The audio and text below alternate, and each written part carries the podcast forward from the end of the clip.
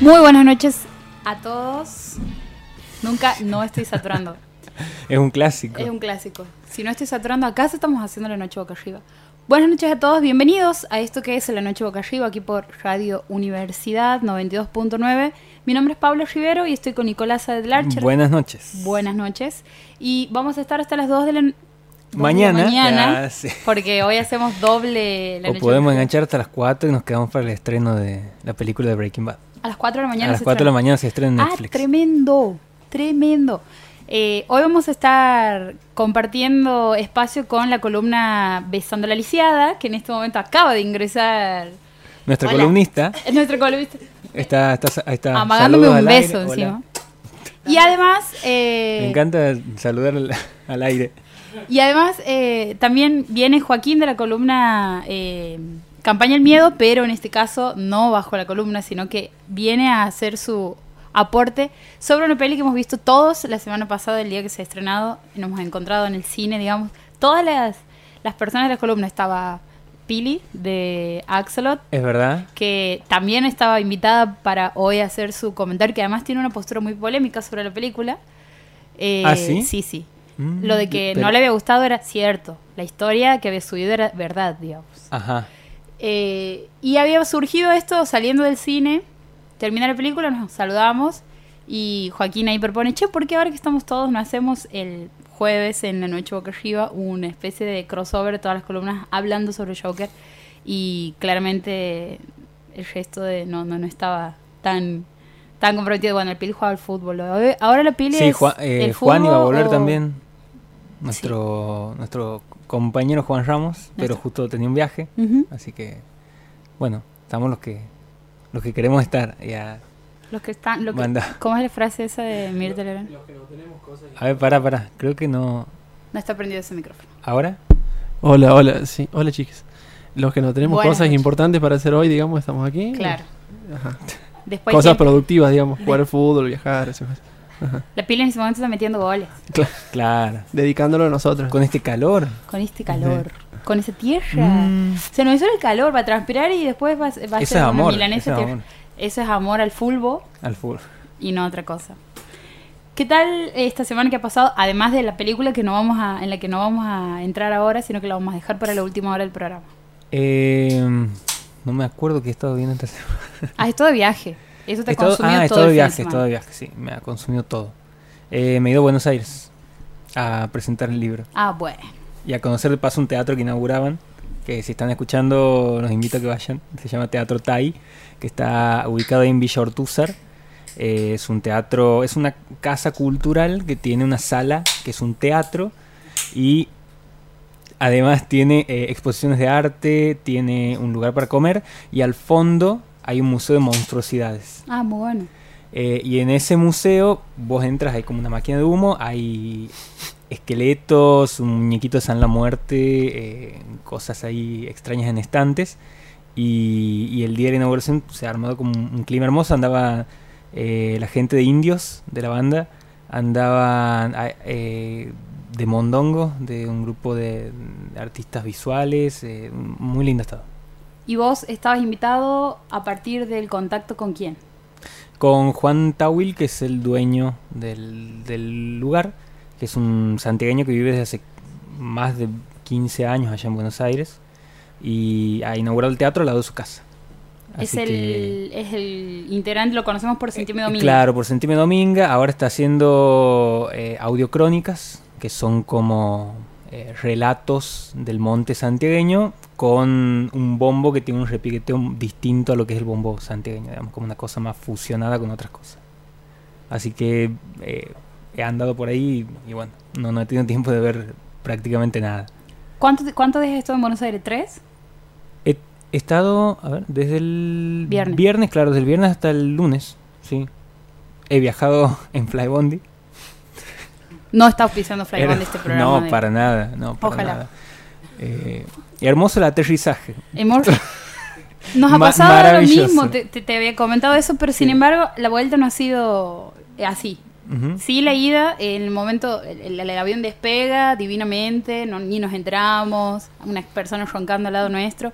Y cuando nos avisan que el, el avión estaba por aterrizar en, en 15 minutos, eh, empiezan a, a- a ver como una especie de movimiento Como extraño. Ajá, como si fuera turbulencia. Sí. sí. Y en el momento en el que el avión aterriza, eh, que va a una velocidad muy alta, digamos, es como que se Y desvía. muy cerca del suelo. ¿no? Se Es desvía como- de la pista. No, no, cuando aterriza. Cuando Claro, está pero digo, sobre el antes de aterrizar que se va como tambaleando, es como...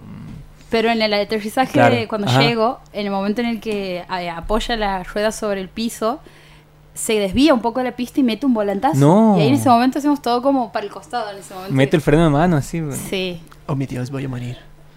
así. Y pero bueno, la vuelta ha sido maravillosa. De hecho, en la vuelta te decían el nombre del perro por el que habían nombrado esas Ah, cosas que hace sí. Flybondi. Y hacían esto de que preguntaban eh, quién viajaba por primera vez y Sí. todo. Que siempre son más de la mitad. Va Sí. por las veces, las- Sí, sí, sí. Supongo que porque Tres veces que- es muy barato el pasaje.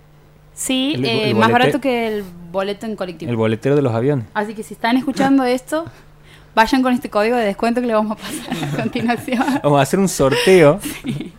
Hoy leí una nota en donde decía que los viajes en tren están agotados desde la banda Retiro hasta fin de año. Hasta los de, los de octubre están agotados. Los Ah. de noviembre eh, creo que sí se pueden conseguir. Pasa que, claro, nosotros Te tendemos a exagerar un poquito las cosas. Hasta el 2040 creo Hasta que no hay boletos en, en tren. Y me, me- en ese momento digo, che, ¿cuánto estará un boleto en tren como para que durante todo octubre no haya un, Están bastante baratos. sabes, Están- podemos tirar un precio? 650 pesos el más barato. Ida, Eh, ida y vuelta. No, no sé tanto. Ah, bien. Supongo que ida, porque hacer ida y vuelta Claro. como que ¿dónde voy? En el techo del tren, digamos. Claro, del- ¿no? del Dos veces vagón. ir y volver a las termas, te sale. Claro. Res- Eh, reservate un par de días nomás, digamos, para el Eh, viaje. Porque... O sea, el viaje es como un Claro. crucero, digamos, adentro El del tema- tren la experiencia. El tema es que demoras bastante en Debe llegar. ser un buen lugar para terminar una tesis. Sí. Sí, O para repensar tu vida en general, También, ya, digamos. claro. la verdad que tiempo de sobra tienes. sí. O si has votado mal, pensar por qué estamos donde estamos. Eh, ¿Qué has, has podido, además de la presentación de este libro, has podido ir a alguna librería o ir a alguna cervecería? No, no he hecho. Ah, no hacía nada, no. No, me he ido. ¿Qué a- hacía? Se quedaba encerrado. Eh, en el tren estaba. Me he ido a un lugar de comida asiática. Y me he ido a un boliche. Creo que era un boliche. Creo que era un boliche. Eh, Que no esté seguro, ya me da- me no, hace no, no, mucha es curiosidad que, sobre es que lugar. no tenía la dinámica de un boliche porque así- había como shows y un montón de cosas que se llamaba PUTO, el lugar. Mm. Eh, Bien. Donde había una cosa ¿Lo estás diciendo así para no cosas o de verdad se llama No, en, PUTO? en verdad se llama así. Ah, bien. Así como, como, como lo digo, digamos, así está escrito. PUTO, ah, muy bueno. Y ahí hacían como un show donde eh, hacían una, un- como un duelo, una batalla eh, de baile entre, eh, no sé, una de las personas que se llamaba Camionera Travesti contra, eh, no me acuerdo, una chica que era de Perú que había ido también a, competir. Y después pasaban como una serie de noticias eh, bizarras que, leían ahí en, pantalla la, que conducía el, show.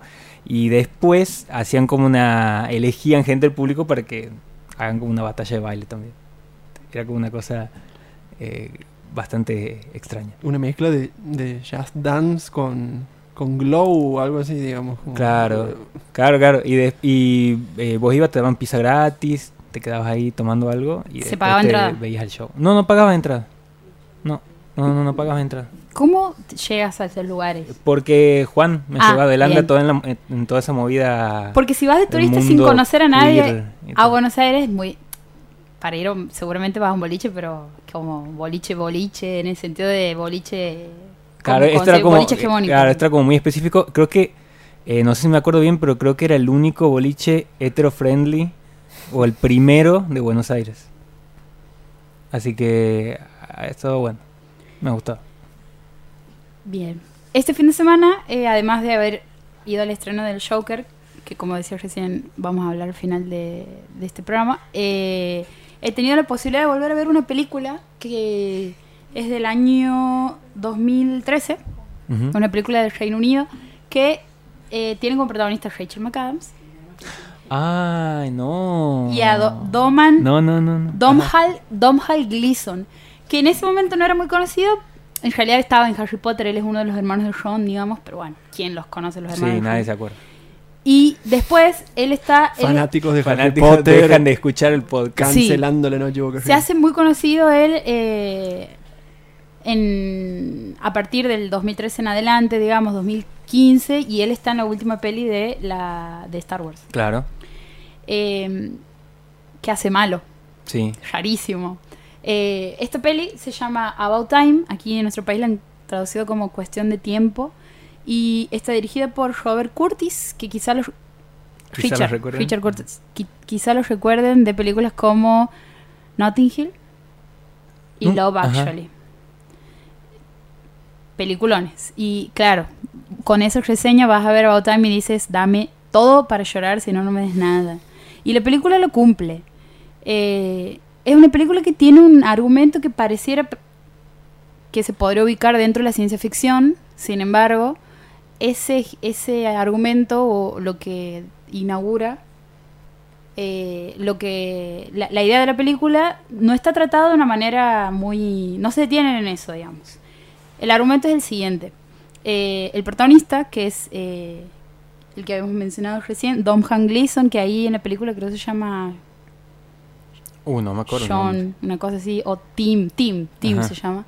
Tiene la cumpleaños y el padre le dice eh, el día de su cumpleaños que le tiene que contar un secreto que es algo que todos en la familia, todos los hombres de la familia pueden hacer. Y, ahí le confiesa que ellos pueden viajar a través del tiempo. Y el tipo le dice, no, no. De hecho, la manera, o sea, la reacción de él es como la reacción de cual, que podría tener cualquier persona, es como, no, ¿qué te estás tomando? Déjame de boludear, decime la verdad. Y ahí él explica que la manera en la que viaja en el tiempo es una manera muy sencilla. Tienen que meter en un lugar oscuro, apretar los puños y recordar, en el. recordar el lugar al que quieren ir. Solo pueden viajar hacia el pasado y en- a lugares en donde ellos hayan estado. No pueden viajar a otro país o conocer personajes de la historia que no han vivido. Entonces, la peli, eso pasa en los primeros 15 minutos. Y, y hay como una... Te muestran, te hacen un... como un paneo sobre cómo es la familia y cada personaje de la familia tiene una tiene como una personalidad muy eh, muy bien construida. Tiene muchos personajes secundarios porque la película se trata de él y de Rachel McAdams pero los personajes secundarios están eh, pareciera que vienen de hacer de, de tener una trayectoria por fuera de la película es decir no están ahí a, a merced del guion diciendo bueno ahora los pongo los saco la hermana tiene que responder ante esto sino que la familia de él es una familia muy adorable y cada personaje tanto la madre como el padre como la hermana El tío. El personaje del tío. el personaje del tío que es un personaje que se olvida todo el tiempo de las cosas Eh, y bueno él está en ese momento atravesando los veintipico y, lo que le interesa en ese momento es conocer una chica. El típico argumento de estas películas digamos. Eh, de ese momento por lo menos. Ahora es como que hay dentro de ese género hay muchas películas que incluso se ríen de ese mismo de esa misma repetición. Eh, y ahí es donde conoce, al poco tiempo de enterarse de esto, él es abogado y conocen una cita a ciegas, en un bar a ciegas, o sea, la experiencia de un bar totalmente a oscuras, en donde vos recién cuando sales del bar puedes saber con quién has estado hablando durante toda la noche. Eh, el tipo habla con una chica con la que pega mucha onda y cuando salen se encuentran y bueno, es Rachel McAdams. O sea, ¿qué posibilidades hay de que la persona que le hayas pegado onda a ciegas sea Rachel McAdams? Y, mm, y se empiezan a conocer y, y tienen como un... Hay varios momentos de la película en donde a partir de que él descubre que puede volver en el tiempo, eh, si sos un poco neurótico, digamos, vas a querer volver a arreglar cualquier pelotudez. Como, no, no, esta cerveza no está bien abierta, espera, ahí vengo. O, eh, no, lógico no. Es lógico. Claro. El, el ¿Quién tema no? es que se te deshacen otras cosas. Cuando... Claro, eh, Ah, pero ¿quién te quita la cerveza? no, bien no han aprendido nada del efecto mariposa estas personas. Eh, vuelven en el tiempo y bueno, eh, hay una regla que es, a partir de que hay un nacimiento, bueno, puedes volver más en el tiempo. Porque si vuelves antes del nacimiento, eso puede implicar que la persona que nazca sea distinta. Claro. Porque, bueno, esta explicación de que hay un hecho único que hace que vos seas vos y no cualquier otro espermatozoide. Básicamente. Eh, y cuando muere alguien también. Una vez que muere una persona, vos no puedes volver el tiempo atrás. Si nace otra. Es como. Sí, sí, mucha- como que tiene un algunas manual. reglas ahí que... Sí. Eh, pero bueno, la película es una película muy, muy hermosa que recomiendo porque, eh, además de que lo más importante es el vínculo amoroso que tiene él con ella, con Rachel McAdams, tiene un tratamiento sobre la relación padre e hijo y hermana y hermano que es muy... mm, eh, se detiene mucho en eso, si bien no es lo principal, y te hace, creo que para mí es lo más lindo de la película, Sí. eh, la reflexión que se hace sobre eso, porque la hermana de él está en una relación muy problemática, tóxica, violenta, y, y bueno, él como que tiene una, un vínculo muy estrecho con ella y también te muestran así como muy de cerca cómo qué pasa cuando empiezas a entrar en una espiral del infierno y a partir de eso todas las decisiones que vienen eh, están mal y te hace preguntarte si, que es algo que él intenta hacer, si eh, de dónde proviene la primer mala decisión que deriva en todas las otras series de cosas en los que 10 años después dices, che, ¿por qué en todo este tiempo mi vida no avanza? Y, y, es- y ahí es la, la idea de, creo que la, la- la- lo, lo literal de, bueno, che, voy a hacerte viajar en el tiempo para que entiendas que en realidad si modificas las cosas, igual vas a tener los mismos problemas que tienes porque eh, hay de- algo... De una u otra forma te va... Claro, hay algo que, que- que es más interno que, que una cuestión de contexto, que también tiene que ver, el contexto influye un montón, pero eh, decía, la, la idea esta de todo lo que vas a, por lo que vas a renegar nunca termina siendo como más, eh, cuando son cosas tranquilas, obviamente, cuando son cosas mucho más heavy, eh, no se pueden, no se pueden modificar.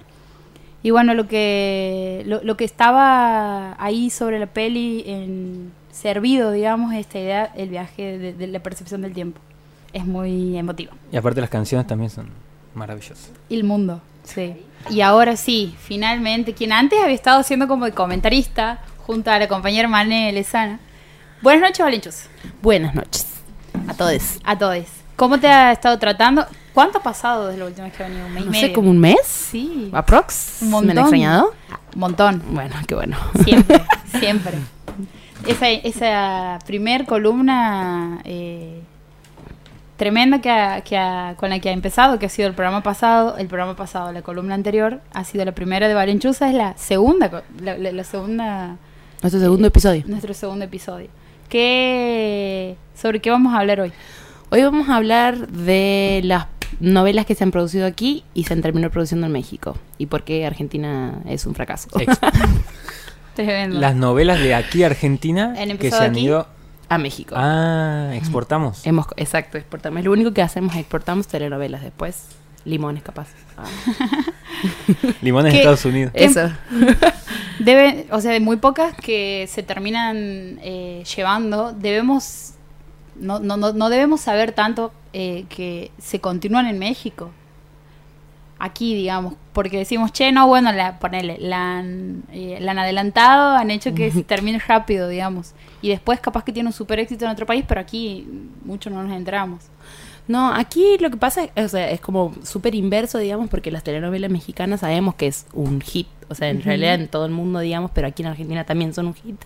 Pero no pasa lo mismo cuando es al revés.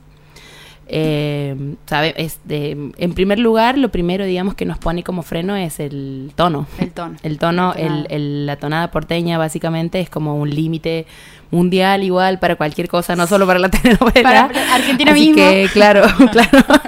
para la propia Argentina es eh, una tonada, así que es, es perdón, es un límite, así que imagínense para otro lado. Claro.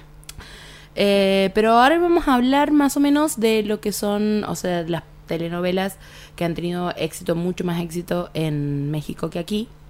Y, por ejemplo, eh, como para contarles cuáles son las primeras, eh, las infantiles, que generalmente casi todas, te- todes, perdón, eh, las hemos visto. Lo hemos sí. visto, sí. Por ejemplo, Rebelde Way, que ha sido en el año 2000, 2002, Dos. 2003, Ajá. exacto. Y RBD, que ha sido en el año 2004, 2006, ha sido es impresionante el furor, digamos, o sea, rebelde en realidad, ah, eh, resumido RBD. eh, el, el furor que ha sido en, en México y en todo el mundo es increíble, digamos. O sea, incluso en Brasil hasta el año pasado Rebelde seguía teniendo eh, como mucho éxito, digamos, incluso los, los, los propios protagonistas, digamos, de esa, de esa telenovela, que es, o sea, la mexicana, seguían yendo a Brasil para seguir robando con Rebelde, que era como, Ya- o ya- sea, 2018, era como, no, No, será un montón, te juro. Pónganmelos en la universidad para justificar un poco. Porque van a seguir usando uniformes, ese señor Claro, tiene canas. pero- eh. no, ya iban vestidos como universitarios, pero era como, ¿por qué? ¿Cómo pueden seguir robando? Era increíble, claro. para mí. ¿Acaso increíble. sos Shonda Rhimes? Decía. Exacto. Grace. ah. Después, por ejemplo, eh, yo creo que en el único que nosotros hemos tenido éxito o más éxito eh, ha sido en Floricienta. Floricienta para nosotras, sobre todo para las chicas, ha sido como un furor. Respeto. Exacto. Claro. En el 2004 y después eh, el remake en México es Lola, Érase una vez. What? El nombre. en el año 2007 y es el telenovela la protagonizaba Ina- Isa González, que ahora es una futura estrella hollywoodense mexicana. Mira vos. Que está con la roca, ese es un dato de color. que solo- Ah. o sea, en, una nove- en, una, en una novela, no, en una película con la En roca. alguna película del fin del mundo, Ah, los- sí. los Rock salva todo. Exacto. Después, por ejemplo, una que, que seguramente todos les conocemos, que es Vivan los Niños en el año 2002. eh, la, la maestra Lupita, ¿a ¿quién no conoce a la maestra Lupita? Pero, por ejemplo, en el eh, es una telenovela mexi es una, perdón, una telenovela argentina que era del año 83. O sea, es como del 2002 al 83, obviamente con un re, con una re- un recambio, digamos, de, de- de temas, digamos, pero sigue siendo el eje principal que eran la seño y los niños. A esa no la tengo tan presente. ¿No? No. Yo Eh, tengo el GIF presente de la nenita que roba, que quiere comer escondida un pebete que saca abajo de la, de la mesa, digamos, de su clase y es como totalmente representada por el. No, no la tengo, no la Escondiendo. tengo presente, no, No, no, no. tampoco, no. Sí, Pésimo servicio. sí, la idea de Lupita, porque me acuerdo que tenía compañeros que la nombraban, digamos, en la primaria, pero no, no me acuerdo haberla visto. Exacto. Eh, pero, por ejemplo, dentro de lo que es los remakes, que igual hay como un montón que se destacan, eh, por ejemplo, también, a mí la que, como para em- entrar a debatir, que estaría bueno que empecemos a hablar entre todos los que estamos aquí, A ver. eh, por ejemplo, los Roland en el año 2004 hace dos remakes, o sea, a veces ni siquiera es solo uno, o sea, vuelven a hacerla, contar la misma historia, pero con distintos personajes, porque se puede seguir robando, básicamente. Este, Es como ofrecer una idea vieja Claro. con un, toda una, una presentación nueva y un título distinto. Exacto, pero por ejemplo a mí con los Roldán me pasa algo muy eh, en particular que es, eh, nosotros aquí teníamos un personaje trans que era Flor de la B, que era eh, también, no, no era un personaje como principal, va, perdón, no era un personaje era un personaje secundario, pero también como vos decías, contabas recién en el cine, se tenía un montón de protagonismo todo el mundo, era como, seguía la historia de Flor de la B y el Puma Goiti. Este, pero en México no pasaba eso. En México en realidad era solo una, una mujer eh, heterosexual cis. Este, porque por eso, o sea, los límites que tenían, digamos, a la hora de convertir la historia y por qué, por qué en México, digamos, tenemos esos límites a las horas de mostrar tales personajes. Sí, que es algo que vos habías mencionado en la columna anterior y que como no sé nada, no- no- nunca he seguido, digamos, de cerca las producciones y, y la trayectoria de las telenovelas en Argentina, me llama mucho la atención que vos decías esto, de que en Argentina las telenovelas siempre han sido un poco más eh, progres o en todo caso más eh, disruptivas con los temas que se, que se están mostrando, como más jugadas. Eh, y nosotros aquí dentro de Argentina decimos como, no, bueno, la novela es como, no, no, no tenemos tan en cuenta eso de que si bien eh, pertenecen a, a- a esto que es eh, el horario pico, lo ve absolutamente toda la familia, se toman ciertas, eh, ciertas Ejes o temáticas. ejes o temáticas que están que para justamente estar en un horario principal es correr un montón de riesgos y que me imagino que por eso en México no sucede, digamos, porque saben que tienen que No. abarcar la mayor cantidad de público. Es, ese es justamente lo que vos decías, digamos, o sea, ¿por qué no vamos a correr el riesgo? Porque tenemos que vender. Claro.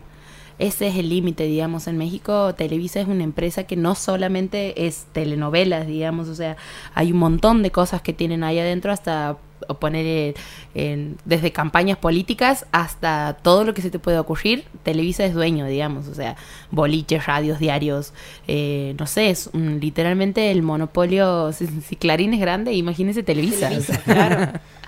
más, o eh, más o menos en eso, digamos. Pero hay algo que me, yo, o sea, en esto de que estaba buscando más o menos, eh, me mm, quería resaltar algo en particular de por qué si las telenovelas mexicanas eh, tienen éxito en todo el mundo y por qué no las argentinas en, al revés, digamos, o sea, por qué no nos pasa al revés. Porque en realidad hay un solo tema en particular que nos termina uniendo a todos y ahora esa es la pregunta, digamos, que les voy a hacer. ¿Cuál creen que es el tema que nos termina uniendo? Con todos los otros países que producen novelas, dices vos. Eh, No se lo esperaban, ya sé. Ah. a ver, Yo tengo uno, pero... a ver. Hola, ¿qué tal? Eh, El, el oyente Joaquín ocasional del aparece. Autonomía. sí. Eh, me, me cuesta imaginar, por ejemplo, una historia como de María del Barrio en Estados Unidos, de una mujer humilde que conoce a una persona eh, con guita y termina saliendo de esa condición de, Mujer bonita. Ya. de, de persona que vive en, la marginalidad, digamos. No sé si por ahí viene la mano, pero me... me- Esa me es tu parece- teoría. sí, Teoría 1. teoría uno. Teoría 2. Eh, ¿Pero cuál es la teoría? Y que hay un paralelismo en realidades que pueden darse en México o en Argentina sobre la pobreza, más que nada. digo. Claro. Eh, O sea, la pobreza. La pobreza, sí. eh, que, que todas están habladas. Podemos decir paso igual. Ah. No, para mí que lo que nos une todas es que todas están habladas en español. Eh, a mí me pa- me pasa lo mismo que... Súper cero filosófico. que me pasa lo mismo que Joaquín, sobre todo porque, eh, no sé, me acuerdo de la película Roma, por ejemplo, que veía eh, e- esas mujeres que lavaban la ropa en, el- en el- en la terraza de la casa y... y- Hashtag peliculón. Y, y también que iban al cine y que afuera vendían cosas, digo, eh, ah, sentía como que eran cosas muy relacionadas a lo que había tenido en mi infancia Mm, en algún momento. Entonces, digo, por ahí lo social se relaciona mucho aquí en Argentina con lo de México en, en alguna medida, no sé. No, ya. Ninguna de las tres no, ya. ¿Saben qué nos termina uniendo a todos? ¿Qué? El amor.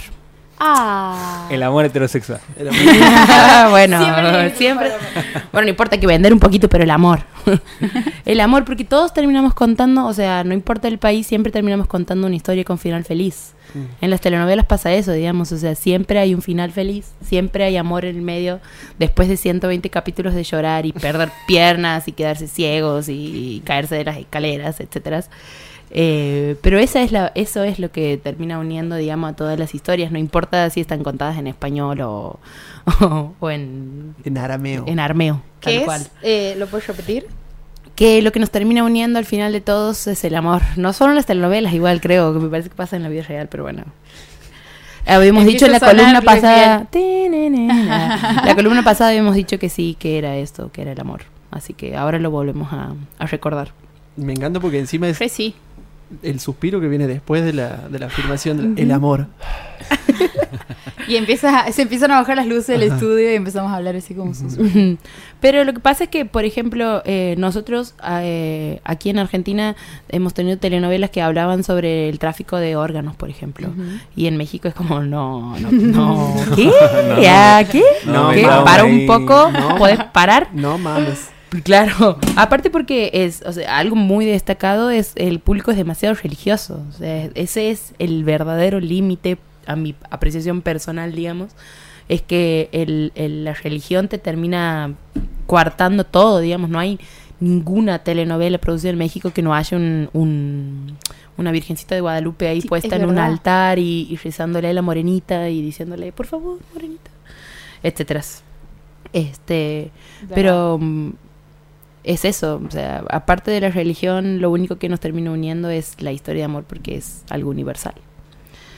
Eh, y como dato de color, digamos, para, para decir por qué Argentina es un fracaso con respecto a exportar telenovelas, digamos, o sea, la última telenovela que ha sido como eh, súper conocida, digamos, o que ha dado mucho de qué hablar, eso es La extraña dama, del año les debo les debo, pero eh, no sé, o sea, el extraño Adam sabemos que ha sido un montón. Sí, que la canción la hacía Valeria Valeria Lynch. Lynch. Claro, Valeria Lynch no canta ya, no, mentira, sí canta, pero, no, o sí, sea, Gemil canta. En realidad habla de cómo la gente canta.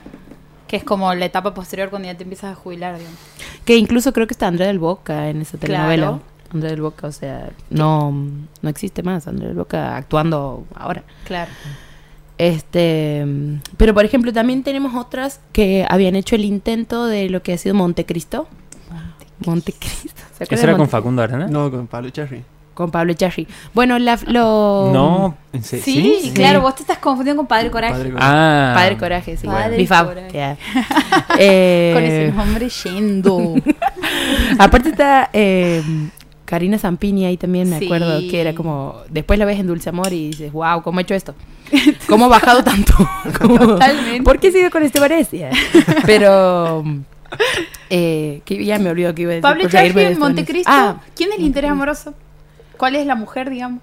¿O varón? No, no. No, no me Montecristo. acuerdo No, quién es la... Justo ahí eh, no, me digamos. Me estás metiendo un Eh, volantazo que no estaba preparado. Ah, Mo- eh, Mónica Antonopoulos, ¿En Montecristo? me parece que sí. Mm, a ver. me sé la versión mexicana, pero no, Millennials aquí A te debo. sin Ahí te digo, ahí internet. te digo. Milenias, te juro, estamos sin internet en este momento. Lo curioso de Montecristo es que, o sea, la idea era eh, hacerla, digamos, o sea, Paola llevarla. Cruz. Ah, Paola, Paola Cruz.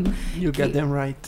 Que Paola Cruz desde también tiene otra, otra, otro Otro novelón. novelón que resistiré. Resistiré con Pablo Echarri. Claro. Ah. Pero ahí ella hace la esposa del malo, creo. Han hecho un retweet de Fabián Vena. Sí. Que le explota la cabeza. No.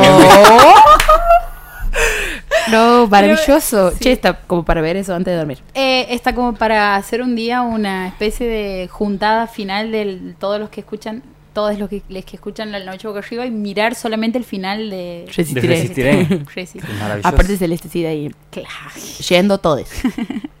Eh, lo curioso de Montecristo es que, como sabe, o sea, ellos querían esa historia, pero como sabían que no le iba a pegar, pues la tonada y, y todo lo demás, han llevado a un actor argentino ahí, que es Diego Olivera. Eh, Diego Olivera eh, se va a México, digamos, esa es una de sus primeras telenovelas que, que hace ahí y después se termina radicando como un montón de actores mexicanos, de, perdón, actores argentinos que, que, bueno, tienen más éxito allá que aquí e incluso también ganan en dólares, así que es como también nos vamos, Yendo. digamos. también nos vamos. Este, Ah, Pero- no, pero tiene un montón de, tele- de novelas. ¿quién? Eh, Diego Olivera. Sí, un montón, un, Un montón. montón, un montón. Incluso él también hace el remake de eh, Dulce Amor, que ya que lo acabamos de nombrar, él hace el personaje de el innombrable... ¿En, en qué momento? Ya. Ah, Bien. Me había olvidado que Juan Pip. D'Artes estaba. Eso después lo censuramos. Claro, Vamos. después ponemos un pi ahí. Este, pero él, él hace mm, el, el personaje allá, digamos, en Montecristo, y de ahí la pega y quedó. Y después incluso se suma a Mónica Ayos, que es su esposa, y también medio que la pega, no tanto como él, digamos, pero se radican ahí y quedaron. Quien pudiera. Pensá que Este- nosotros la tenemos a Catherine Fulop que está viniendo de allá y hay gente que se va. Por cosas completamente distintas, obviamente. Claro. Ya, bueno, pero Catherine Fulop, bueno, claro, Catherine Fulop, mm, lo un- el único personaje que tengo en mi mente es el de la mamá de, mm, de El Rebelde Way. el de Rebelde Way, Ujú. pero ¿cómo se llama? Marisa, Marisa. la mamá de Marisa. Claro, pero. Mi cielo bello. Sí. Claro, ella no es tan conocida por actriz, sino por. Por Catherine Fulop solamente. Por. Por, al- por alguna vez que nos hemos levantado a las 7 de la mañana, hemos prendido el televisor y estaba ella haciendo ejercicio. Y vos decías, eh, hermano, para un poco. ¿Quién? Tenía, tenía esos programas de ejercicio a las Sí. 7 de la Estaba mañana. pensando en eso y. O por alguna denuncia al INADI. también. También. Básicamente por eso, digamos. Después, después está bien porque su, su marido estaba bueno y hay que decirlo. Sí. O Sabatini Claro, yendo. y ahora los conocemos por los hijos. Claro, Por ahora hijas, Oriana ¿no? Sabatini yendo también, pero bueno. Eh, qué buena familia Qué es, ahora buena que lo fam- pienso, sí, digamos. Es como, o sea, como- mucha injusticia genética en una sola familia. Totalmente, totalmente. Pero, mm, por ejemplo, eh, no sé, algo que es como muy, muy... como que me sorprende un montón, digamos, es la cantidad de, de la diferencia que hay, digamos, en los rankings que no tienen que, que con productoras que no sean Televisa. Por ejemplo, en Montecristo, puntualmente, ya que estábamos como hablando de eso, eh, Montecristo hacía 20 puntos de rating, que era como su máximo y era como lo más Diego Olivera siendo... Allá. con- sí, allá, perdón, en. México, siendo con su pelo todo encerado y mal cortado. o sea, así hacía 20 puntos. Pero sin embargo teníamos 32 puntos en un remake que no es nuestro, pero todo el mundo lo conoce, que es el de la Betty la Fea. Betty la Fea estaba compitiendo en el mismo horario en Televisa y hacía 32. O sea, hoy pensar en hacer 32 puntos de rating es como... Un montón. No, no, imposible. imposible. A menos que nos saquen a todos internet durante un día, digamos. Claro, es como No que se se- ve tanta tele. Imposible. Hacer 32 puntos de rating es como literalmente solo Televisa. Ujú. Solo Televisa. Me, me, me genera mucha curiosidad eh, Televisa en el sentido de que seguramente, como vos decías... eh, Ojalá no financie también, aparte de Flybondi. Ojalá. Mataría. No, si, si estuviésemos auspiciados por Televisa, en este momento estaríamos saliendo, no sé, en la BBC de Londres. ¿Sabes cómo te hablo en neutro en medio segundo? Llévame con vos, Televisa. Eh, si vos, que vos recién te, te referías a que es un monopolio, me imagino que debe ser tremenda la manera en la que deben cooptar cualquier historia que esté buena, digamos, debe haber ahí como en México eh, la posibilidad de... Porque nosotros tenemos monopolios, pero tenemos... Si bien Hay los- monopolios y monopolios. Acá. hay monopolios y. Hay monopolios periodísticos y hay monopolios en la ficción. Tenemos también eh, como tanques que siempre, bueno, Suar, por ejemplo, es uno, en el sentido de todo lo que produce su misma productora y las historias que salen en sus canales. Pero Televisa, como vos decías recién, me llama la atención de que tienen los boliches, tienen lugares. O sea, no solamente es la televisión, no solamente es el producto, la historia, el formato, la, la, la parte de las telenovelas, sino también tiene toda esta parte de construcción, de... Entonces me imagino que debe ser una cacería de brujas intentar producir algo por fuera de Televisa en México. Sí, aparte incluso para los propios actores, porque lo que hace Televisa, al ser ese, ese nivel, les ponen contrato de exclusividad, digamos, a los actores. Que de todos los actores conocidos, digamos, no sé quiénes tienen, eh, quiénes no tienen contrato de exclusividad, entonces es como, no pueden producir para nada más que no sea Televisa. Así sea desde una publicidad de shampoo, porque si te llaman te tienes que ir, digamos, a una, a una telenovela a las 9 de la noche. O sea, es como, o todo o nada, Claro. literalmente. O estás con ellos o te Es- cagas de hambre. digamos. Exactamente, estás con ellos o te cagas de hambre. Y así hay un montón, digamos, de, de cosas que es como... Estaba viendo que también son dueños de varias licencias de revistas. Como por, eso la muy cara del, interesante. por eso la cara del, del perrito así. Muy interesante. Marvel, DC Comics, National Geographic. Ah, tremendo. Sí. Y así es como descubrimos que Televisa en realidad ah, Es dueño de la noche boca el arriba también. La Es la dueña de México, o sea, sí, si alguien quiere poner un dueño de México es, es, es Televisa y después eh, Quintana Roo. Ah, una tesis Cancún. que una tesis que hable de cómo eh, Televisa a través de sus pro- de sus ficciones ha ido como eh, direccionando el voto. Ah, Peña Nieto. Claro. ¿Cómo ha hecho Peña Nieto para llegar al Debe poder? tener ahí acciones, debe tener acciones. Sí, en tiene, es que sí, yo me acuerdo que había un re, mm, incluso como para, nos hemos re mil del tema, pero eh, había una telenovela que se me acaba de ir el nombre, pero eh, la, la protagonista era una mujer que era presidente. Y antes de que asuma AMLO, digamos, había una idea de que en realidad una, una mujer sea la candidata principal, digamos, del partido de, de, de, bueno, que ahí no vamos a nombrar, pero de ahí, que financia Televisa. Entonces han producido una telenovela para ir marcando tendencia, digamos, y para ir poniendo, La idea de que marcando el camino, digamos, que ha sido, igual ha sido en cuestión de producción espectacular. Eh, pero, pero bueno, después pasaron cosas y llegó AMLO, por suerte.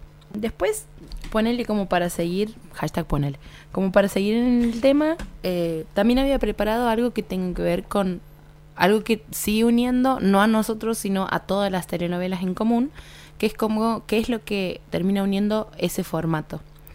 Y en la carrera, nosotros, eh, estudio comunicación social, habíamos estudiado un autor que se llama Jesús Martín Barbero, que él cuenta cómo es, o sea, cómo se divide el, el, lo que sí o sí está, que depende cómo uno lo cuente, digamos. O sea, que hay cuatro personajes clásicos y básicos que si no los tiene, la telenovela no funciona. Y como para ejemplificarlos, qué mejor que la telenovela más bizarra para mí, de, no, quizás no, no sé si la más bizarra, pero una de las más bizarras de Argentina, que es Dulce Amor. Bien. Bien, creo que llegó tu momento, Ah, estaban sí. esperando.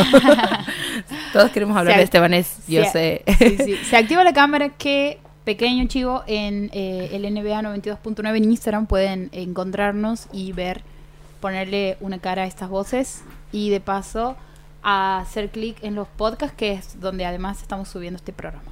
Buenísimo. Eh, bueno, Martín Barbero nos habla de cuatro personajes clásicos, que el primero es el traidor y que si nosotros volvemos para atrás y nos acordamos de Dulce Amor, que más que Segundo Cernadas, que incluso ahora es del pro, o sea que literalmente un traidor. Eh, pero me acuerdo que, que él lo llevó al límite. Hasta los- sí. Exprimir hasta el último centavo. Eh, que me acuerdo que, que Segundo Cernadas era como el personaje clásico, digamos, donde era el novio de la protagonista, el bueno, y que después claramente la cagaba por plata, digamos. Este, pero en ese sentido, conectado, digamos, tenemos lo que es la víctima, que es eh, que- obvio que tiene que ser una mujer, que era Karina Zampini, que era, bueno, claramente la princesa del cuento y la, la inocente y dulce que se enamora de, de lo que sería el tercer personaje que Martín Barbero eh, marca dentro de lo que es los cuatro personajes, que es el justiciero. Que obviamente, ¿quién es el justiciero? Sebastián Esteban. Muy bien. Sebastián Estebanés nunca jamás me va, nunca jamás me va a salir ese personaje de mi cabeza, digamos, porque era como, como, correite el micrófono. Ah. Un, un tipo sumamente dotado actualmente, ¿no? No, pero aparte de, de sus rostros eran las escenas, los guiones, digamos, yo jamás me voy a olvidar un guion que decía, eh, él entraba y Karina Zampini le preguntaba, ¿dónde estabas? Y el chabón te ponía una cara así como de súper, me fui a comprar pan, jamón y queso, te dice así con una cara de como, si, ¿qué? Con, ¿Cómo están financiando esto? con ¿Quién la misma cara con la que uno le dice a otra persona que es el padre, una cosa así. Claro, con exactamente con la misma cara y es como ahí realmente preguntas quién financia esto y después descubre que es el padre, entonces entiendes un montón de cosas. Eh, pero después el cuarto personaje que marcaba eh, Martín Barbero se está intentando aquí. Ah. Sí. Eh, es el bobo, que era lo que, no sé si se acuerdan de, de Máquina. Me acuerdo el nombre del personaje, pero no me acuerdo cómo se llamaba el actor. Máquina. Máquina. A ver, vamos Máquina a de Dulce Amor este que era básicamente el que nos hacía reír y el que el que hacía un montón de boludeces como para para marcar digamos esos cuatro personajes son los que sí o sí tienen que funcionar Esteban Prol. Esteban Prol que más o menos siempre hace un personaje Sí, medio de bobo Siempre, sí, nunca es el mejor amigo del, del, en este caso sería Don Juan. exacto o sea tenemos cuatro personajes la víctima el bobo el justiciero y el traidor El traidor.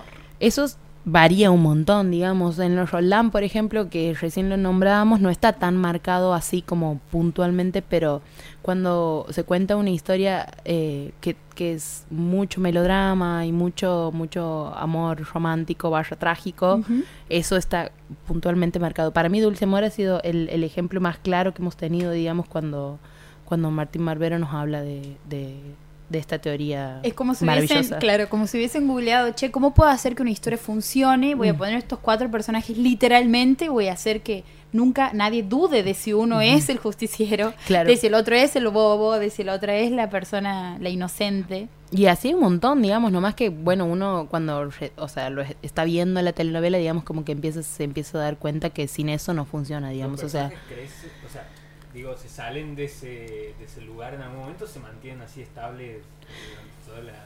yo creo que, que sí, pero no, o sea, nunca deja de ser la, la víctima, ponerle la, pe- la, el- la protagonista, ah, la La protagonista protagonista. mujer nunca dej- deja de ser víctima Ujú. en algún momento, digamos, después obviamente renace y puede tener etapas donde se hace mala y se hace porque no sea o sea, quedó ciega, entonces tiene que tomar venganza, digamos, pero nunca tiene que volver, digamos, a ser literalmente...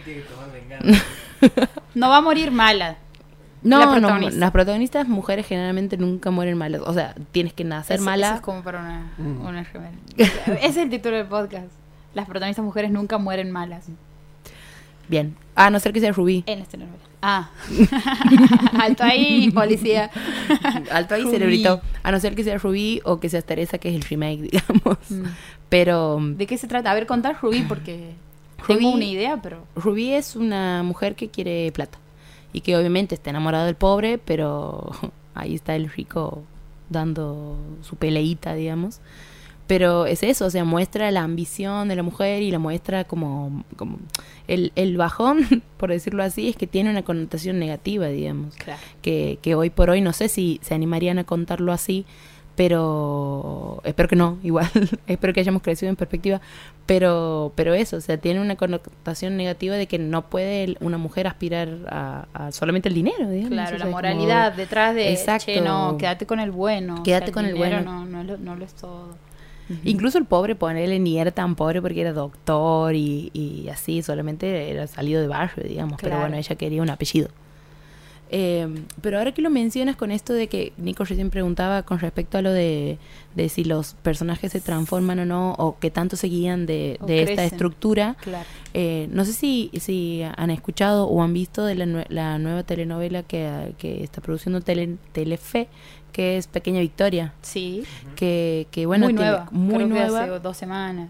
Exacto, y que son personajes mujeres, digamos, y que justamente a, a todo esto, todo esto sé porque una amiga que la estaba viendo me estaba contando, pero me ha, me ha sorprendido un montón porque eh, me contaba que, por ejemplo, con esto que vos decías, que nosotros como argentinos somos tendencia, digamos, en cuestión de ejes progres para futuras historias, digamos, es que hay una, una comunidad trans que todos los personajes de verdad son, son mujeres trans, no sé si todas son mujeres, pero trans.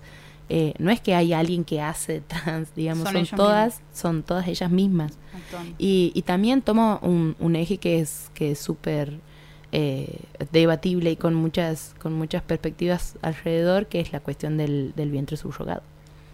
Pero bueno, eso, o sea, no deja de estar el amor en el medio siempre. Julieta Díaz ahí con Luciano Castro, su- siempre trágico, un amor, pero bueno, eh, ahí. Hace todas- poco veía que una eh, una chica de Tucumán que creo que no, no me estoy acordando ahora el nombre, pero contaba, ella había subido en su cuenta un fragmento de, de mm, Pequeña Victoria porque había una escena en donde el personaje, una de las, chicas, le cantaba a una bebé y la canción que le cantaba era una canción que, se, que era como un lema o en todo caso es muy conocida en eh, Tucumán eh, entre las trans, en el sentido de que había como una especie de nana, como esas canciones de cuna, en donde tenían como todo un mensaje, que después le buscaba la letra, digamos, y es buenísima, y la chica decía que ella era la autora, no me acuerdo el nombre de la, de la, de la persona, digamos, pero ahí en ese, incluso ahí, digamos, ni siquiera como un personaje en la pantalla, sino que pequeñas como, pequeños guiños. Claro, sí, incluso lo que me contaba mi amiga hoy es que casi todos los personajes tienen una cierta perspectiva, incluso los varones, porque hay como unos padres presentes, digamos. Por ejemplo, el, el personaje del, del hijo del Franchella, que es como el padre presente porque la madre es una nadadora que viaja por el mundo, digamos. Aparte es como eso. ¿Quién pudiera ser nadadora y viajar por el mundo? Este, Eh, y tener un padre que se haga cargo de tu hijo.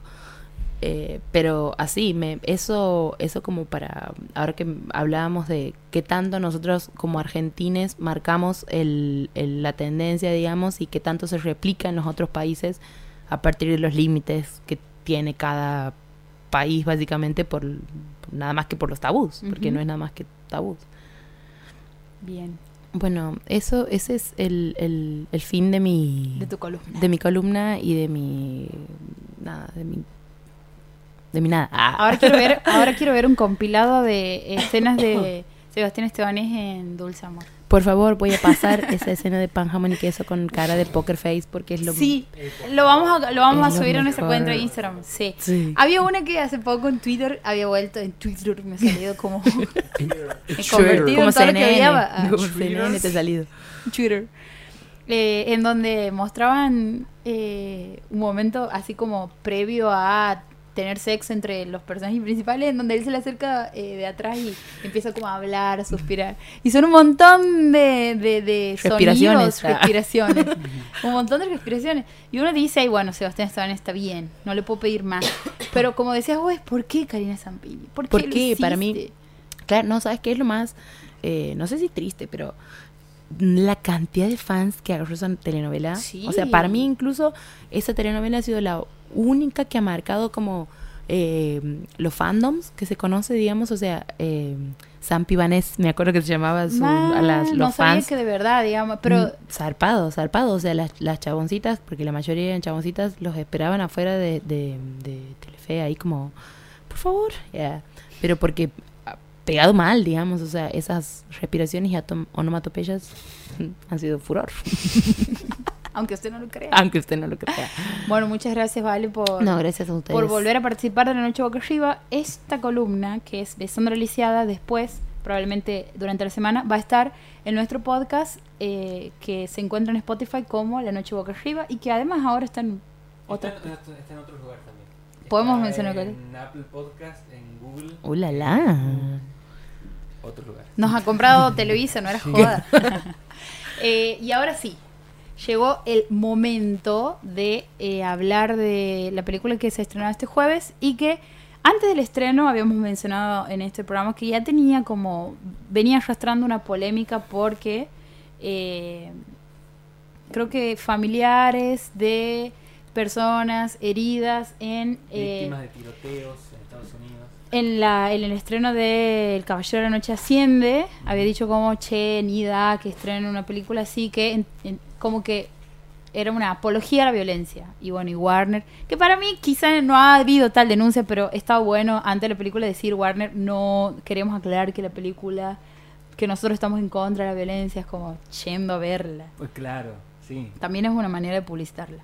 Estamos hablando de El Joker Ujú. película que se ha estrenado este jueves en nuestro país y que eh, hoy, en una mesa especial, a debaten hoy, en la noche boca arriba. Eh, sí, como habíamos mencionado, nos hemos encontrado la serie del cine y teníamos muchas ganas de hablar sobre la- las impresiones que nos habían dejado esta película. ¿Quién quiere empezar? ¿Le cedo la palabra?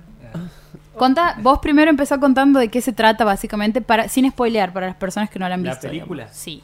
Es la, la construcción de la locura de un sujeto, que sería el, el Joker, eh, que se llama Arthur Fleck, que eh, sería como un- un- una de las tantas historias de origen que tiene el Joker, porque en, en general en los cómics el Joker nunca ha tenido una historia de origen que sea canon, sino que siempre se ha jugado un poco con eso de cuál era su verdadera historia. Siempre ha estado presente esto de que era un comediante, un comediante no muy exitoso, que siempre tenía problemas con el remate de sus chistes y con, eh, con ver cómo le iba y nunca le iba del todo bien.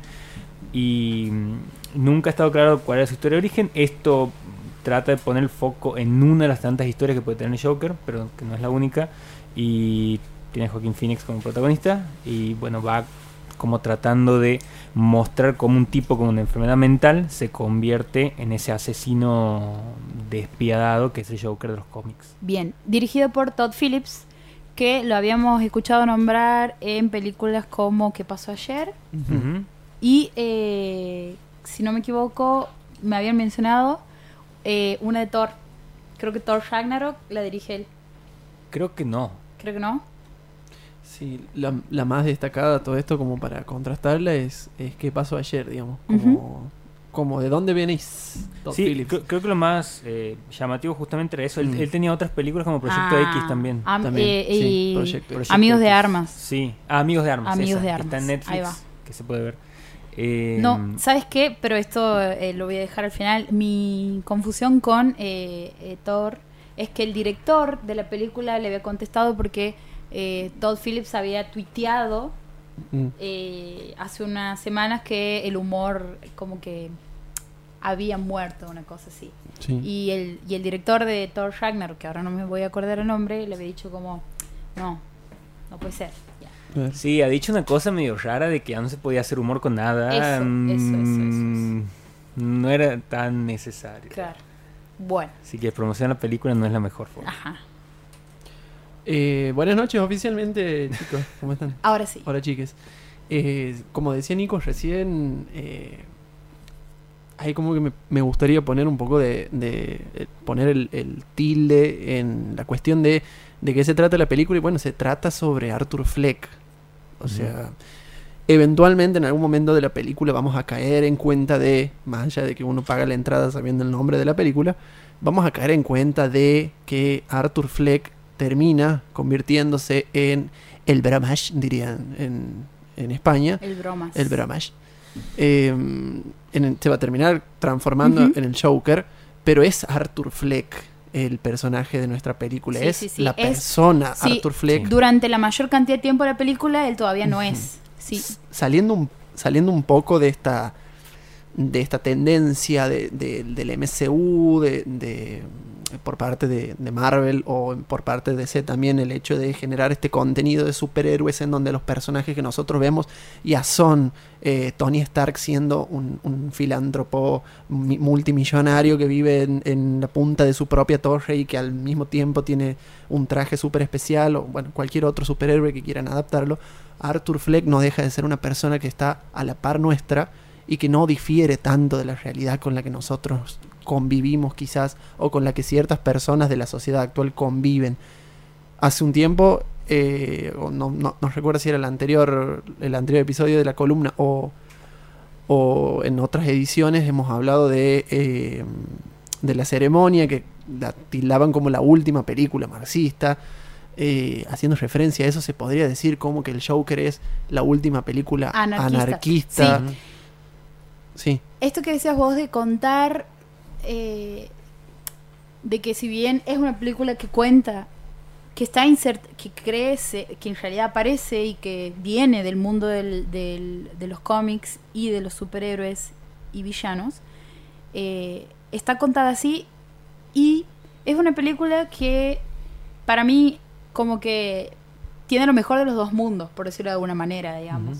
Porque llama mucho al, al fandom, entre comillas, de decir, bueno, a ver, ¿qué está haciendo? O la gente que sigue de cerca la historia y las adaptaciones y Ujú. todo lo que tiene que ver con el universo de los cómics.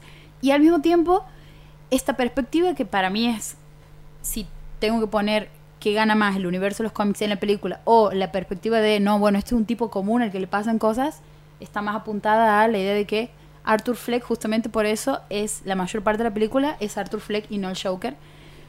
Que lo que hace, en ese sentido, me parece que es como, lo, y lo que la ha vuelto tan nombrada y polémica y muy bien valorada la película, es esto de que tiene una, una visión eh, bastante... Pareciera más un drama, es un drama, digamos, y, y tiene una mirada muy mm, psicológica sobre la, la- el seguimiento de eh, el personaje de que interpreta Joaquín Phoenix. Sí, no, a mí me parecía interesante también eh, esto que decías de, de, de- de la película que es justamente de Arthur Fleck y que en los últimos minutitos vemos algo del, del Joker. Eh, podría ser cualquier, podría tener cualquier otro nombre la película, Sí. digamos, más allá de que tiene algunos guiños, pero digo, cuando arranca ni siquiera aparece el logo de DC, eh, por ejemplo, y el logo de Warner que aparece es un logo viejo, o sea, como que también juega un poco con eh, un tipo de cine que ya no está tan presente en cuanto a, a lo que es la construcción del personaje. Y en Sí. cierto tipo hay, en cierto, en- de cierta forma hay que tener cierto coraje para insertar una película de ese tipo en una época eh, completamente avasallada por el hecho de eh, presentar superhéroes en el cine. Las dos cosas que estaban diciendo eran puntos particulares que eh, he querido anotar como para decirlos hoy, que tienen que ver con el hecho del factor social, que que lleva, primero en realidad voy a nombrar la otra parte que, que- que también decía Nico, que tiene que ver con el hecho de darle el sentido de drama a la película, ha hecho que personas que no estaban acostumbradas a consumir películas Claro, de ese tipo, de otro- ese género, De ese otro mundo. hayan ido al cine porque justamente estaban de alguna forma incentivadas a decir, me voy a ir a ver una película de superhéroes o una película de un personaje del universo de DC Claro, que ahora es como, a- no, me han dicho que es súper psicológica esta película. eh, han ido a ver la película y se han encontrado con bueno, es un drama. Y mira, che, me ha gustado el drama. Eh, podía ver, podía ir al cine a ver un drama sobre una persona bastante común, bastante común. Si bien, como eh, quería, quería resaltar el hecho de que eh, Arthur Fleck, y se muestra a lo largo de la película, es una persona con ciertas condiciones eh, neuronales, si se quiere, de eh, una persona que tiene algún tipo de complejo eh, con, con una condición médica, digamos, que, que no se termina de dilucidar bien qué es, pero que lo lleva a él a eh, presentarse como una persona que se ríe permanentemente. Eh, no sé si querías decir algo. Eh, termina siendo una persona que de pronto, eh, en una situación que con lo que juega también mucho el director, el hecho de decir, estamos en una situación profundamente seria, en, no sé, una entrevista con el trabajador social, o estamos en, en una cita, o en una entrevista de trabajo, lo que sea, y él de pronto se empieza a reír, es un concepto con el que Todd Phillips empieza a jugar a lo largo de la película y dice, lo voy a utilizar como para generar esa tensión. La risa de, eh, de, de Arthur Fleck termina siendo un recurso que va progresivamente utilizándose a lo largo de la película. Al principio resulta como gracioso, después ya no tanto y después termina siendo algo que te pone sumamente, como dices vos, incómodo. Sí, y después termina siendo algo que él termina aceptando, porque eh, también él dice, yo pensaba que mi vida era un drama y mi vida es una comedia. Mm. Y si vos te fijas, hay, hay momentos donde él termina aceptando eso, donde ya directamente no se ríe, o cuando se ríe lo hace como parte de lo que termina siendo, digamos, que es eh, ese, ese personaje en el que se convierte en el Joker. Un acto casi controlado, se podría Claro. decir. Antes de que hablemos de específicamente qué cosas nos han parecido eh, más destacables o menos destacables de la película, quiero preguntarles a cada uno es ¿qué valoración les merece a ustedes esta película? Valoración. Sí, ¿les ha gustado o no les ha gustado? Del 1 al 10. A mí me ha gustado mucho. Me ha gustado mucho. Tengo que decir por qué. Ya. Sí. No, eh, me gustó eh, primero por el, el- Porque siento que es una película que había algunas personas que, que veía algunas críticas que decían, bueno, pero es una película donde todo el tiempo está presente Joaquín Phoenix. Y, si es un tipo de película justamente lo que busca es eso, digamos, que toda la película gira alrededor del personaje de Joaquín Phoenix. Ahí no hay ninguna escena donde él no esté. No hay personajes que interactúen por fuera de él, digamos, todo pasa a través de él. Eh, y me ha gustado también esos guiños al, al cine, no sé, películas como Taxi, Taxi Driver, Driver, sí. El Rey de la Comedia. Incluso aparece eh, Tiempos Modernos, eh, en un momento que él se mete al cine, eh, eh, donde nadie se da cuenta de que él está presente. Y hay un montón de personas ricas riéndose de Chaplin eh, al borde del abismo, un, un- un trabajador al borde del abismo eh, dando vueltas ahí, él como que Hay como una, claro. Hay como una cosa ahí espejo. también, sí. Eh, me, ha gustado, sí, el- todo ese laburo que hay ahí en cuanto a lo visual también. eh, me, me parece una película brillante. Eh, por mi parte, a nivel personal, soy de, de destacar cuando hay películas que en la previa eh, tienen cierto concepto. Para mí, este, este- esta cuestión de, como hablamos de los, de los bienes Experienciales. que, que tienes que ver la película para recién hacer, el, obviamente, el, análisis, pero uno antes de hacer esto tiene una, una idea más o menos formada. Eh, a mí me gustaría agarrar varias partes de eso. Primero, la, eh, la, la- historia de- del Joker últimamente y la profunda relación que existe entre el Joker y Heath Ledger a partir de, de las, de la saga de Christopher Nolan. Era muy difícil llevar a cabo una película de esa y entonces ya empiezas a bajar ciertos puntos en tu primera calificación antes de ver la película. Es como van a tener que hacer algo piola como para poder superar eso. Segundo, yo no soy una persona eh, que le guste consumir el, cine de superhéroes. Como así también no me gustan, por ejemplo, las películas de extrema ciencia ficción sin algún tipo de contenido filosófico, que tenga algún trasfondo, que le pueda dar sentido a la película, más allá de la cuestión de la ciencia ficción. Entonces me agarro de ese caso como para pensar en que el Joker es un caso de esas películas que, si bien forma parte de un universo de superhéroes, porque estamos hablando de la historia de uno de los archienemigos de eh, Batman de, de, de- de Gotham, de Ciudad Gótica, eh, y tiene toda su historia alrededor del hecho de ser superhéroe, sigue siendo una película sumamente seria y comprometida con contar también una realidad que nos puede a nosotros tocar, como una buena película de ciencia ficción puede tocar ciertos conceptos filosóficos que a nosotros nos puede llegar a servir y que puede utilizar la estructura de ser superhéroe o de ser villano o, la, estructura de la ciencia ficción, pero aplicarla a la, a la vida real. Y a nivel cinema- cinematográfico, perdón, eh, la película es bella eh, en imagen, es tan oscura como la historia, eh, la música que se, que se suscita en la película es, el soundtrack, digamos, de la película es muy, es muy piola, el guion es bastante fuerte y mi tocayo actuando, la verdad que la descose.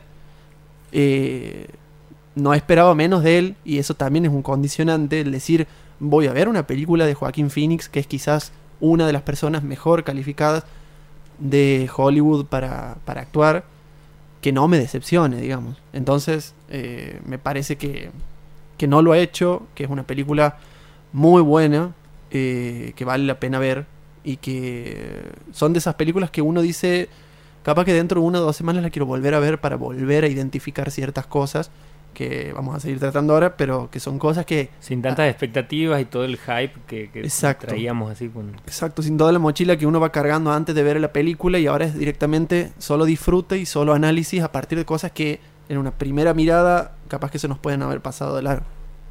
Paula. Eh, pensaba en esto que decías vos recién de me hay una hay que volver a ver esas películas a las que vamos con mucha expectativa porque es algo que condiciona a la hora de ver la película. Lo voy a implementar como un, ejer- como un ejercicio, digamos. Con esta película en particular, no sé si la podré volver a ver habiendo pasado tan poco tiempo de del estreno.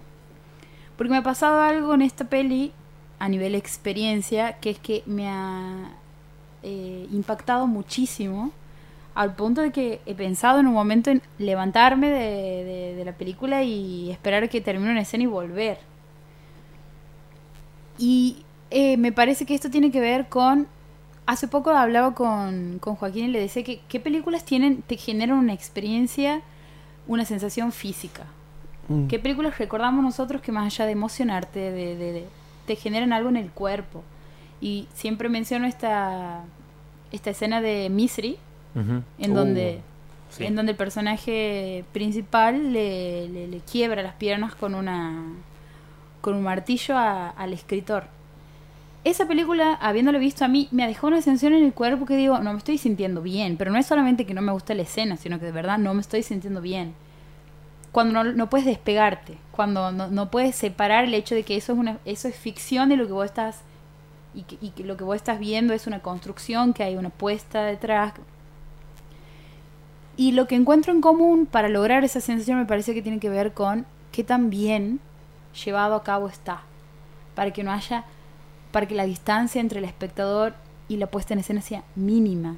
Y con esta película, sobre todo por la actuación de Joaquín Phoenix, me ha pasado que eh, de en un primer momento y cómo han ido contando la historia de él, porque algo también que hace la peli, que hace el director a la manera al momento de contarlo es que te sientas muy cerca de, de Arthur Fleck, que te identifiques con su historia, que sientas que lo que a él está pasando es una injusticia y que las injusticias son cosas que le pueden pasar a cualquier persona y que vos puedes ser él, un incomprendido, al que está rodeado de gente muy, muy horrible de acuerdo la posición en la que nos encontremos, porque al mismo tiempo esas personas que él odia en la película no son personas muy distintas de las personas con las que nos cruzamos en el día a día, solo que están completamente alienadas. Esa es la idea que te muestran, digamos, personas que no perciben al otro, que no tienen idea de la presencia del otro. Mm.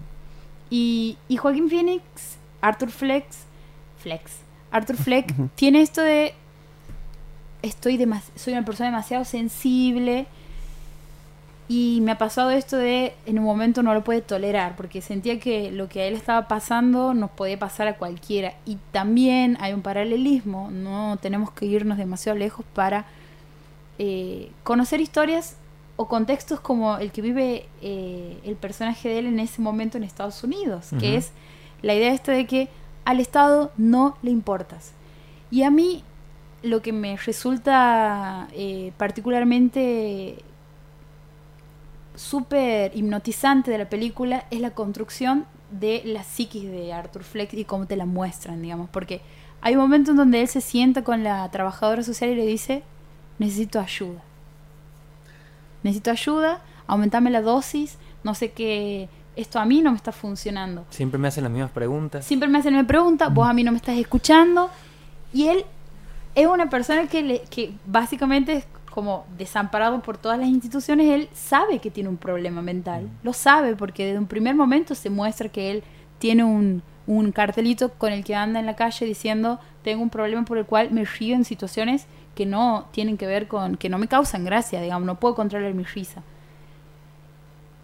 Y ese pedido de ayuda, esa autopercepción de él como una persona que está eh, padeciendo un problema, a mí me hace como entrar de lleno en el personaje de él. Es como, es muy distinto la construcción del villano de y simplista que al que estamos acostumbrados de ver en los cómics de voy a hacer el mal porque me interesa simplemente soy el, soy un ma- soy un malo y soy un malo porque así he nacido porque no, no hace falta tener una conde- en cambio aquí lo que tiene esta peli es que un poco te hace pensar en que esta frase que a mí siempre me, me- que le ha dicho la persona que coordina este, este espacio de la radio, que es Ernesto Pico, que una vez le ha dicho ha sido, las personas a las que consideramos como malas, están muy con- si nosotros las escuchamos, están muy convencidas de lo que hacen.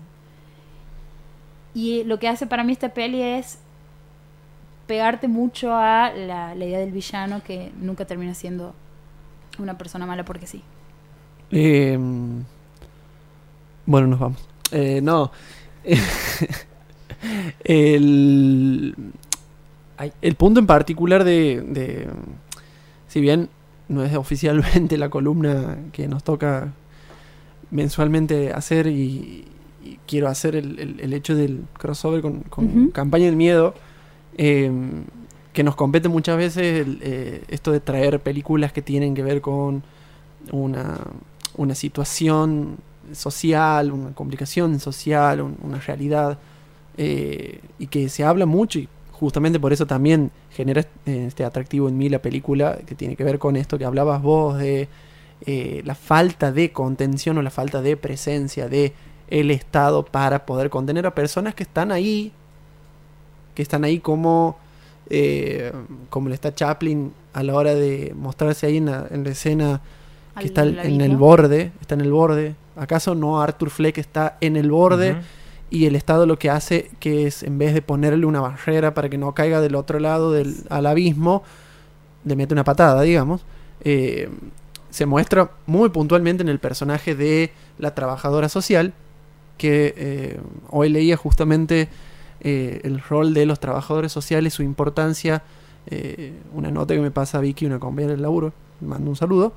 Me pasa justamente la importancia del trabajador social en el día a día de, sociedades con niveles de marginalidad importantes. Eh, Arthur Fleck es sin duda un personaje que está necesitando de la presencia del Estado y nuestra eh, la personaje de la película que, que representa a la trabajadora social, al asistente social, que lo está viendo, que se muestra por momentos como una especie de psicóloga, que le trata de, de sacar a Arthur Fleck qué es lo que le está pasando y, y en determinado momento eh, se, se cruza la realidad eh, económica o política de la ciudad y le dicen, che, no te puedo seguir atendiendo porque no nos están financiando más. Me encantaría hacerlo, pero no lo puedo hacer. Y Arthur Fleck ya venía de quejarse ante la trabajadora social diciéndole, che, te estoy hablando eh, en reiteradas ocasiones de lo que me está pasando y me haces las mismas preguntas y no estás presente conmigo al frente.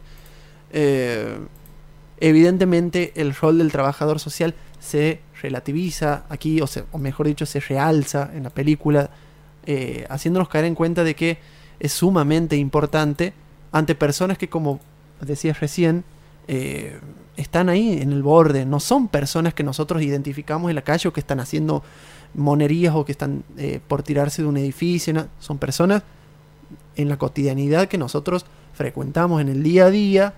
Si bien, vuelvo a repetir, Arthur Fleck tiene una condición eh, mental que, que lo que lo margina un poco también de, de un montón de oportunidades que él tiene o que se muestra ahí en la película a ciertos episodios en donde él flashea realidades que no le pasa, alucina. Eh, sigue siendo una persona que con cierta contención podría ser una persona totalmente integrada en la sociedad. Eh, y no, no sucede de esa forma. Muchos, incluso a pesar de no ser una película que se, se ambienta en el presente del 2019, hablan de una fuerte crítica a la sociedad de Estados Unidos bajo el mandato de Donald Trump, Ujú. diciendo no está presente y todos estos casos son casos que se pueden dar cuando, cuando el gobierno no toma medidas al respecto. Sí, yo creo que es un, es un buen Joker para la era Trump. Mm. eh, y, y hay muchas. Digo, hay una crítica muy clara a lo que es el abandono del Estado. Hay una crítica también a la facilidad del acceso a las armas en Estados Mm. Unidos. Hay una cuestión de eh, cómo todo es un caos alrededor de, de él, digamos, más allá de que él está en una situación de marginalidad. Se ve en que Ciudad Gótica es un caos, porque eh, as- así está la, la- digo, se ha visto en otras películas de, de Batman también, y, y donde se ve principalmente la gran parte de que es la inspiración para esta película, que también la han tenido otros Jokers en algún momento, eh, es en la, la broma asesina, este cómic de Alan Moore, eh, donde hay un momento donde el Joker secuestra Mm. al comisionado Gordon, Gordon, sí. eh, lo pone en una jaula y dice, miren, vean al hombre común, dice, y vean cómo esta persona soporta este mundo irracional y dice cualquier otra persona, dice, habla de, de- de cómo la gente se enloquece en el mundo irracional y dice, cómo no enloquecerse, no enloquecerte sería una locura, digamos, en un mundo, en una sociedad que ¿Cómo te es? termina enloqueciendo.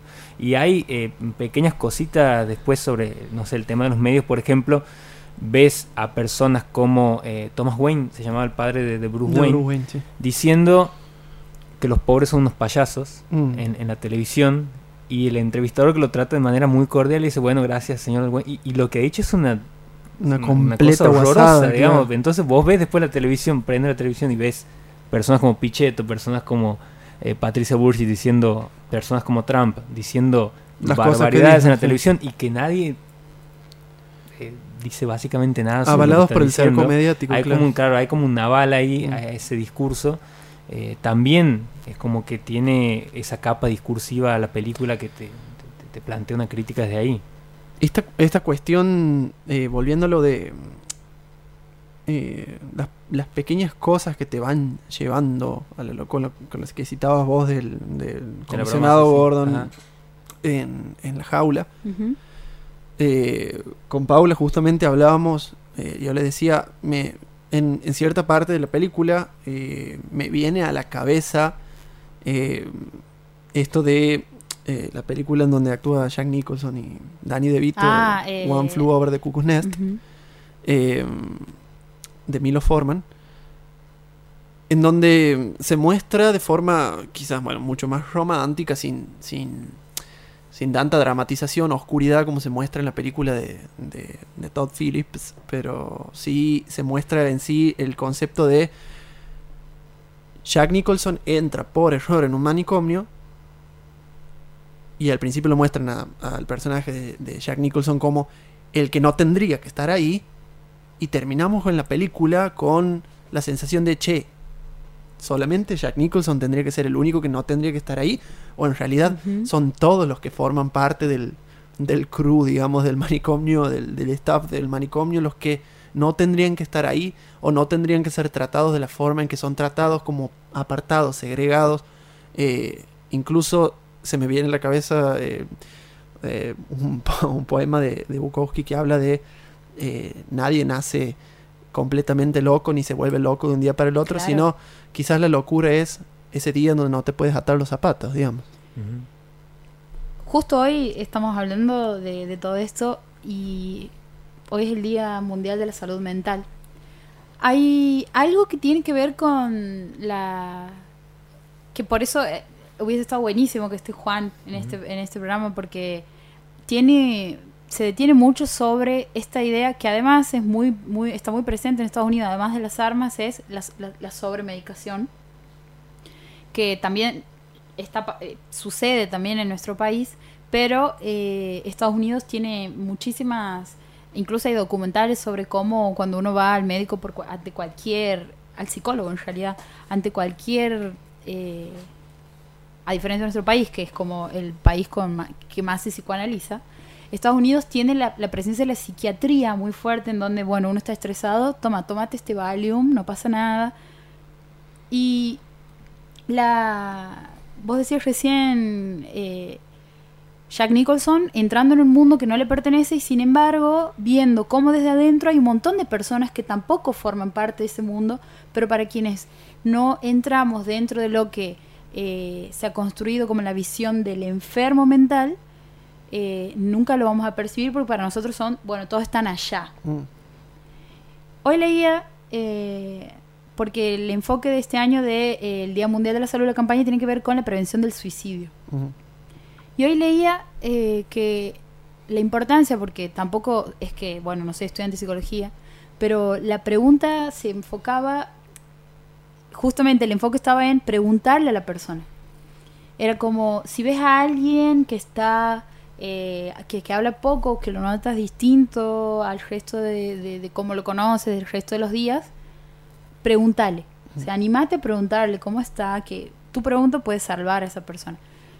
Y esto en la peli es lo que a, a mí me genera una particularidad, emotividad, digamos, en el momento en que él dice, che, yo sé que tengo un problema, digamos, Mm. como ni siquiera estoy evadiendo eso, sé que hay un desorden químico, lo que sea, digamos, él lo admite, como, Aquí pasa algo. aquí pasa algo, no la estoy pasando bien, y además no, la- no lo están haciendo pasar bien, porque son como muchas cosas que lo llevan al borde. Y en ese sentido, eh, pensar, o sea, otro abordaje de la peli podría ser como la construcción de lo que llamamos eh, enfermedades mentales también tiene que ver con muchas eh,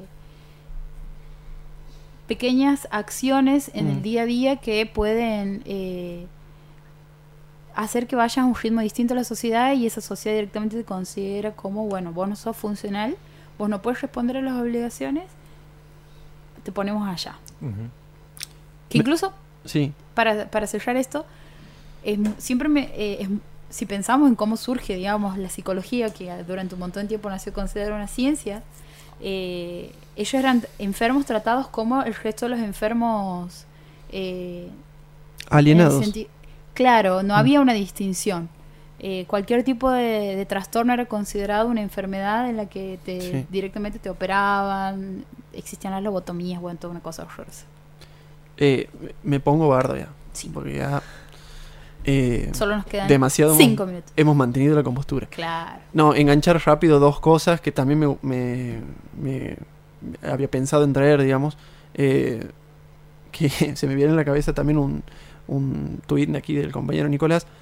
Que mm, en este juego de poner las banderas y qué dicen en distintos países está el hecho de en Argentina, qué buena película, en Brasil, qué buena película, en Kuala Lumpur, qué linda película, y en Estados Unidos, pero están avalando la Ah, quieren que destrucción. salga y empiece a A matar. tirotear así. a todo el Total. mundo. Eh, antes de entrar a, a- a una persona autorizada que, ha hablado al respecto, eh, era marcar también esto de cómo se ha mostrado, que engancha con lo que vos decías recién, cómo se ha mostrado a eh, Arthur Fleck en la película con cierta progresión desde la víctima a el que se convierte en, en victimario para, para demostrarle a la sociedad todo lo que le han hecho a él. De una Eh, posición pasiva. en una posición pasiva. Cuando empieza la película, eh, que también lo hablábamos, esto de... eh, bueno, no hay ningún spoiler porque es el primer minuto, los primeros dos minutos, esto de... Trabaja como payaso, justamente, pero como payaso publicitario porque se para en la, en la calle a mostrar Con un cartel. un cartel en donde se publicita algo- ciertas cosas, eh, cómo eh, lo bulinean, digamos, eh, y lo terminan agrediendo en la calle y uno siente en lo más profundo de su corazón eh, esto de qué pena que me da este chabón, qué pena que me da este chabón lo que le están haciendo. ¿Cuántas personas pasan por eso? Y genera esa, ese miedo, en, quizá en las personas más conservadoras, en decir, "Ey, están mostrándolo como una persona sumamente humana y en realidad es un flor de asesino que, que, que llama al anarquismo y que es líder de un movimiento que va a destruir todas las estructuras gubernamentales que hay en Ciudad Gótica, que también lo puedes aplicar si sales después de, de la sala de cine y vas a querer ir a voltear al gobierno de Donald Trump. Eh, ¿Cuánto tiempo hemos consumido la historia del multimillonario que se queda sin padres y eh, es el hombre bueno? Me estoy refiriendo a, a Bruce El Wayne señor Batman. al señor Batman. ¿Cuántas, ¿Cuánto tiempo hemos consumido esa campana sin ánimo de decir que uno tiene más razón o que otro? Pero cuánto tiempo hemos consumido esa campana y no se ha mostrado la realidad de el chabón que se termina transformando en villano, comillas, eh, personificado por, por Arthur Fleck, que por fin le dan entidad. Hemos consumido millones de veces la historia de Batman, de ser el marginado, el tipo tímido, que no salía de la mansión, que era un tipo consentido, que lamentablemente ha sufrido la muerte de su padre. Eh, bueno, aquí se muestra todo lo contrario. Y después sí, ya el hecho de insertar a una persona, como decía yo, con voz autorizada para hablar del tema, que es Michael Moore, eh, autor de, por ejemplo, Bowling for Columbine, el documental famoso en donde se muestra la masacre de Columbine, eh, en donde alumnos entran y, y acribillan a sus compañeros y trata de entender por qué Estados Unidos es una sociedad Sí, entrevistan a tipos de la social rifle. De, de todas exactamente del asociaciones RCA y todo demás, una sociedad exponencialmente más, viol- más violenta que cualquier otra sociedad del mundo eh, y trata de entender por qué pasa esto. Y Michael Moore escribe y dice, eh, pese a lo que muchos creen que vamos a salir a, eh, a alarmar a la sociedad o a decir calma gente eh, o no consuman la película porque esto va a producir en la sociedad estadounidense una, una rebelión de las armas en donde todos vamos a ir al Walmart a comprar nuestra AK-47.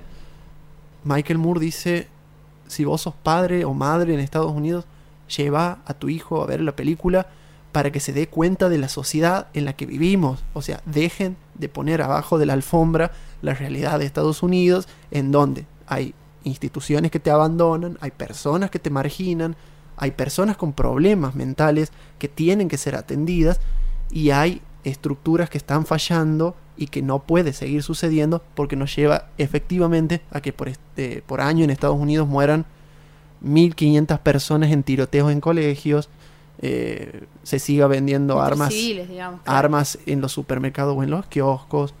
Pero justamente ese alarmismo por una película de estas características es un síntoma también de, Ujú. de- de- de eso, De digamos, porque cómo pega la película también en cada país. Sí. Aquí eh, hab- había un tweet que, que hablaba un poco de eso. Aquí estamos charlando más sobre eh, el tema de la salud mental, sobre la sensibilidad, sobre esas personas marginadas del sistema y allá están pensando en que esa película puede generar Una eh, al- situación caótica de un tiroteo cuando eh, los tiroteos se generan por otra cosa, digamos. Ujú. Básicamente la película está tratando de abordar eh, o, o de, de hablar críticamente de esa, por- de esa problemática y otras problemáticas que están presentes y, y que se la mire desde ese lugar también habla un poco de, de- bueno, del lugar que está mirando esa película, del Es, país que la está mirando. es, como para terminar me gustaría hacer la Sí. pregunta, ¿es scorsesiana la película como la han planteado? No, para a, mí no. a mí me parece escorciana por algunos... eh, Por Taxi Driver, digamos. de Taxi Driver eh, y, y por esa ¿O puede ser...? referencia al rey de la comedia, Sí. eh, por esa cosa medio eh, de ese nuevo Hollywood, de esa nueva generación de Hollywood de fines de los 60, principios de los 70, que Scorsese forma parte de eso, pero no sé si, si es por otra cosa. Cinematográficamente quizá, digamos, pero eh, no sé si a nivel dirección. El- la pel- quizá la fotografía de determinados lugares o momentos de la película nos hace pensar en... en- No, yo creo que es por la, también la cosa esto del, del, del antihéroe, digamos. La historia. Eh, sí, que Sí. Scorsese siempre se ha enfocado en, eso. Ujú. Sí. no tiene un una, pero no tiene cosas tan biográficas. A mí me da a que la película tiene esas cosas, la, la ultraviolencia está, que es muy de, de películas de Scorsese, pero también está la parte en donde ah, escuchamos hablar a los personajes de por qué lo hacen, que quizá en las películas, no sé, pienso por ejemplo en Buenos Muchachos, quizá no está tanto la, la- la mirada esa de explicar por qué o, o de co- contar el seguimiento de un personaje 24/7 Quizá habría que dejar de reducir a Todd Phillips y, y decir que y es decir que una película de él. digamos. Bien, bueno, cerramos entonces. Sí. Sí, Seguro vamos a tener muchas cosas más para decir. sí, seguimos en el, en el Sí. tercer tiempo. Invitamos a, bueno, después de esto, las personas que tengan la posibilidad de ver la peli en el cine que vayan y si no, que igual la vean después cuando esté disponible eh, en las plataformas. Nosotros nos vamos a estar volviendo a encontrar el próximo jueves, pero si estás escuchando este podcast a través de Spotify, tenemos un montón de podcasts anteriores en donde quizá no estamos hablando de la película por la que estás viniendo a este, pero vas a encontrar un montón de otras cosas que tienen que ver, que te van a interesar en dos horas de aire. Chao.